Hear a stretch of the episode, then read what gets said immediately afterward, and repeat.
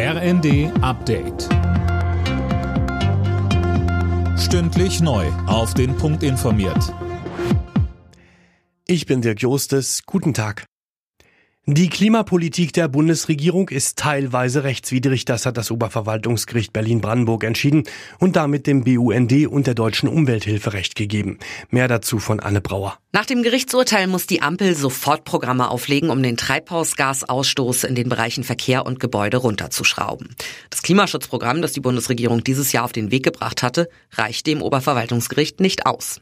Der BUND und die Umwelthilfe sprechen von einer schallenden Ohrfeige für die Bundesregierung. Nun brauche brauche es ein Klimaschutz-Update. Allerdings, das Urteil ist noch nicht rechtskräftig. Zum Start der Weltklimakonferenz in Dubai fordern Klimaforscher, dass Deutschland bei seinen Bemühungen nicht nachlässt. Es sei wichtig, aus den fossilen Brennstoffen auszusteigen.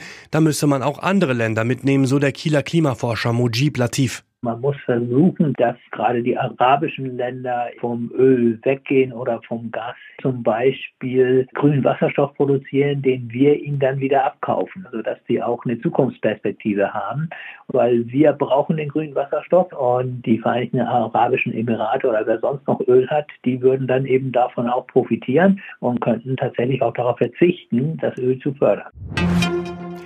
Die Feuerpause im Krieg zwischen Israel und der Hamas wird um einen Tag verlängert. Das haben beide Seiten verkündet.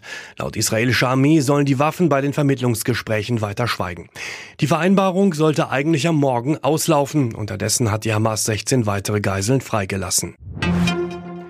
Die Flaute in der Wirtschaft wirkt sich auch auf den Arbeitsmarkt aus. Im November sind bundesweit gut 2,6 Millionen Menschen arbeitslos gemeldet.